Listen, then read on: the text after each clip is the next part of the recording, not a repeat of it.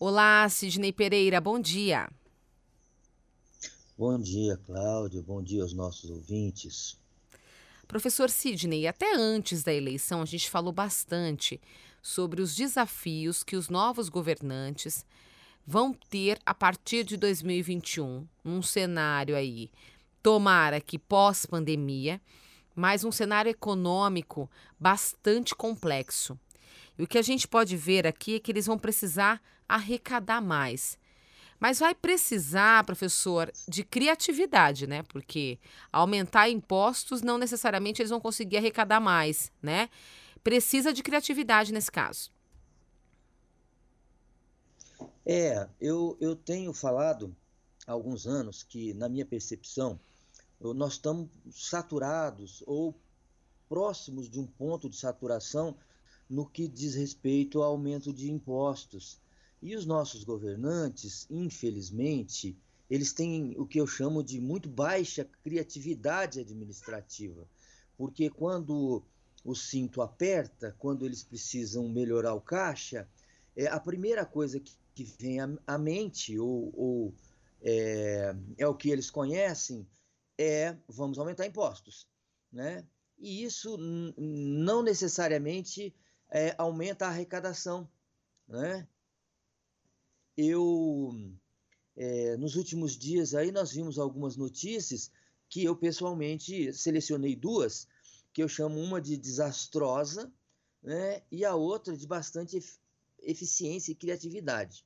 Então eu vou mais ou menos fazer um comentário sobre cada uma delas, né? Tá ok. Vamos lá. É, nos últimos dias nós vimos uma notícia pelo governo do Paraná para aumento da, uh, da, da, da alíquota do ICMS dos refrigerantes sobre os refrigerantes e as cervejas não alcoólicas vai de 18% para 29%.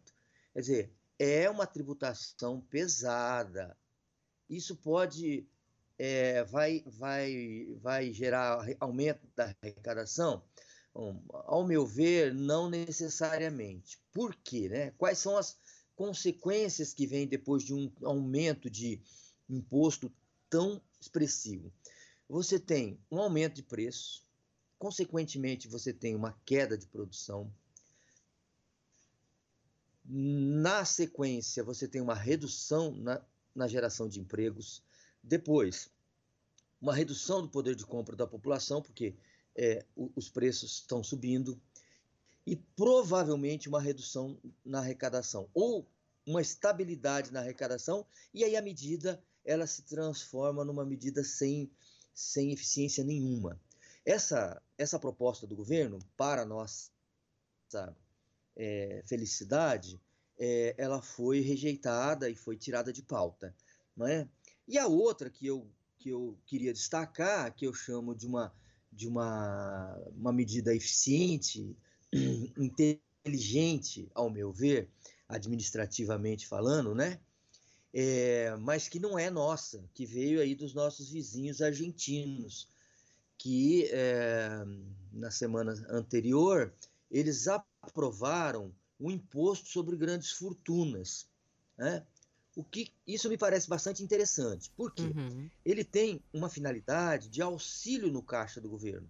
Ele vem de forma emergencial, ele é cobrado de uma única vez para fazer frente ao aumento da despesa com a pandemia e, e a queda de arrecadação aí que é, é notória mundo afora. Uhum. É, então, as consequências não vai afetar o investimento, não vai é, comprometer a produção, não vai comprometer os empregos, os preços não sobem, o consumo não cai.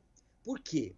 Porque ele é um tributo sobre a pessoa física, uhum. sobre o patrimônio doméstico ou no exterior da pessoa física.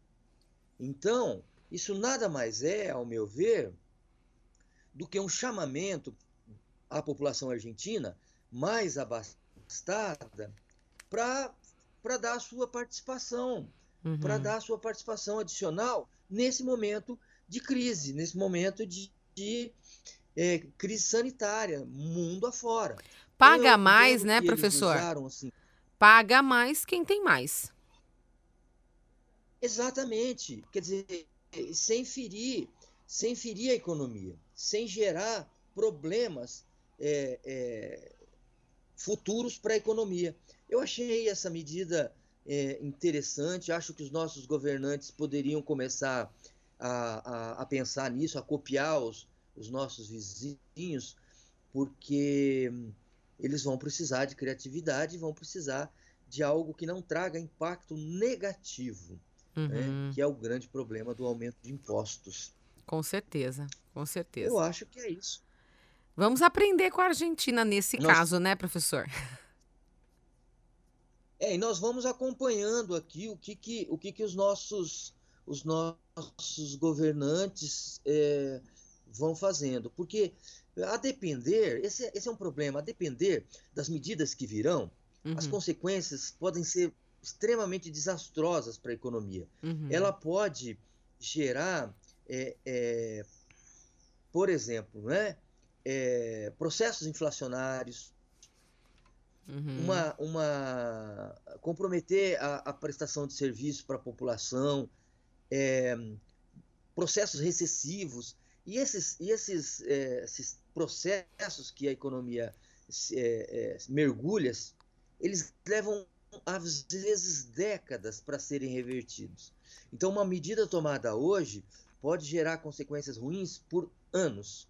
E é isso que a gente tem que acompanhar e é isso que a gente tem que olhar com uma lupa para uhum. ver o que, que os nossos governantes estão fazendo. Com certeza. Vamos ficar de olho. Obrigada, professor. Até a semana que vem. Eu que agradeço. Até.